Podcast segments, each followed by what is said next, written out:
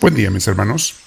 Bienvenidos a nuestros 10 minutos diarios con Dios, con misioneros del amor de Dios. Nos sentamos en un lugar con la espalda recta, tus hombros y cuello relajados. Te invito que trates de, y puedes hacerlo, cerrar tus ojos, usar audífonos si los tienes, para que nada nos distraiga, al menos lo más que se pueda. Vamos a respirar profundamente con mucha paz, con mucha tranquilidad. E invitamos al Espíritu Santo a llegar, a venir a nosotros. Respira profundo una vez más. Llénate de Dios.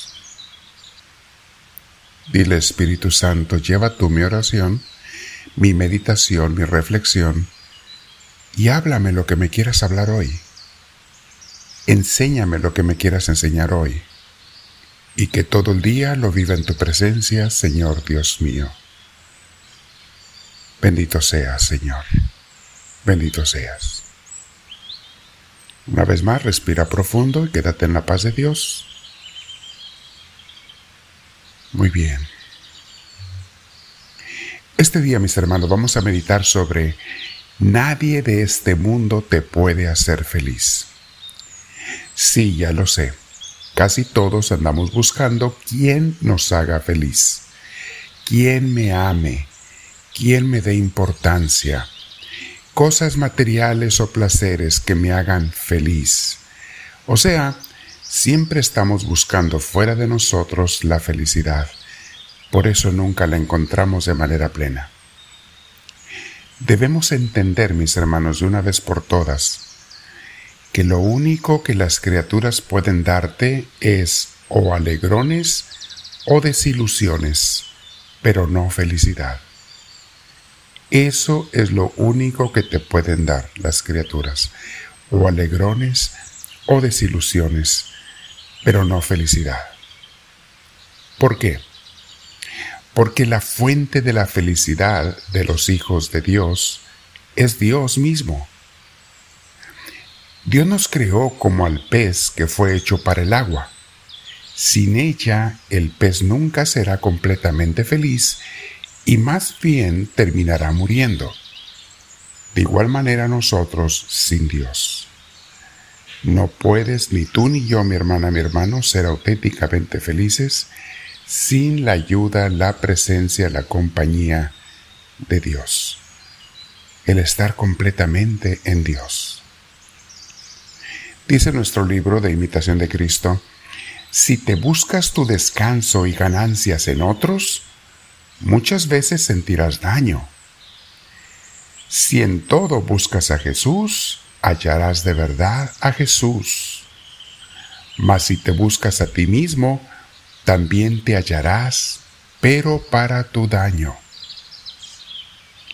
Pues más se daña el hombre a sí mismo si no busca a Jesús, que todo el mundo y todos sus enemigos le pueden dañar. ¿Sí? Es interesante, pero nosotros solo nos podemos hacer daño, mis hermanos, nos podemos engañar. Continúa la reflexión. Si te buscas tu descanso y ganancias en otros, muchas veces sentirás daño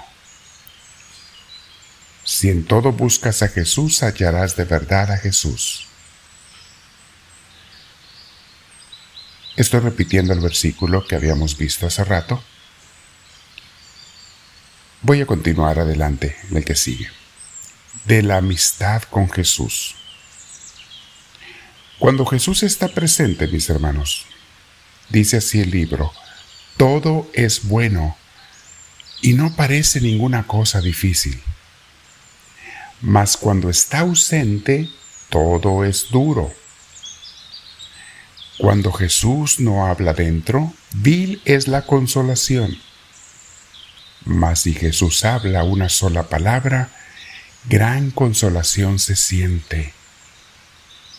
¿No se levantó en el Evangelio María luego de, del lugar donde lloró cuando le dijo Marta, el Maestro está aquí y te llama? Oh bienaventurada hora, cuando el Señor Jesús llama de las lágrimas al gozo del Espíritu. Es verdad, mis hermanos, una sola palabra de Jesús dentro de tu corazón es suficiente para darte la consolación y sanación que necesitas tú y yo cuando uno se siente desolado por los problemas de la vida. Una palabra de Jesús, saber de la presencia de Jesús, es más que suficiente. Y yo te diría, mi hermana, mi hermano, si no lo has experimentado, pruébalo a tener a Cristo, entregándote a Él. Continúa hablando nuestro libro. Cuán seco y duro eres sin Jesús. Cuán necio y vano si codicias algo fuera de Jesús. De verdad, mis hermanos, Jesús nos cambia el corazón, nos cambia nuestra manera de pensar y nuestra manera de ser, siempre para bien nuestro y de los que nos rodean. Habrá notado que estos días estamos hablando el capítulo del amor a Cristo, el amor a Jesús, el vivir con Él. ¿Por qué es tan importante vivir con Jesús? Estamos continuando esta hermosa reflexión. Dice enseguida el libro, ¿qué puede darte el mundo sin Jesús? Estar sin Jesús es grave infierno. Estar con Jesús es dulce paraíso. Si Jesús estuviere contigo, ningún enemigo podrá dañarte. El que haya a Jesús haya un buen tesoro y de verdad bueno sobre todo bien. Y el que pierde a Jesús pierde muy mucho, y más que todo el mundo es lo que pierde. Pobrísimo es el que vive sin Jesús, y riquísimo es el que está bien con Cristo. Muy grande arte es saber conservarse con Jesús, y gran prudencia saber tener a Jesús. No perderlo, mis hermanos, no alejarse de Él, no correrlo de tu vida. ¿Se han fijado que a algunos nos puede pasar que cuando vamos a la misa el domingo, si fuimos a una buena misa con una buena comunidad, sale uno lleno de Dios? Pero qué fácil es perder al Señor en tu corazón cuando haces un coraje, tienes un reclamo, te acuerdas de un rencor, o pecas de cualquier forma, de mente o de acción, qué rápido espanta uno a Jesús de su corazón y al Espíritu Santo. Hoy te invito, mi hermana, mi hermano, a estar siempre atento a tu mente y a tu interior. Date cuenta en qué estoy pensando ahora. ¿Esto que estoy pensando me está dando la paz, me está uniendo al Señor o me está separando de Él? ¿Qué es lo que está en este momento llenando mi mente y mi corazón? ¿Y las emociones que tengo son inspiradas por Dios? ¿Me dejan paz o me dejan angustia, intranquilidad, molestia? ¿Qué es lo que me dejan? Eso es lo que tenemos que pensar constantemente nosotros, mis hermanos. Hoy estamos hablando del conservar a Jesús del no perderlo, del no alejarte de Él, porque nada ni nadie te puede hacer feliz, solamente Dios, solamente Jesús.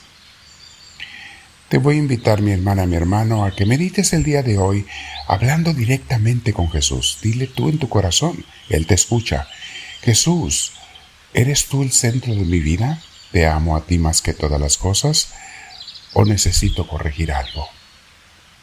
Dile, háblame Señor, que tu siervo te escucha.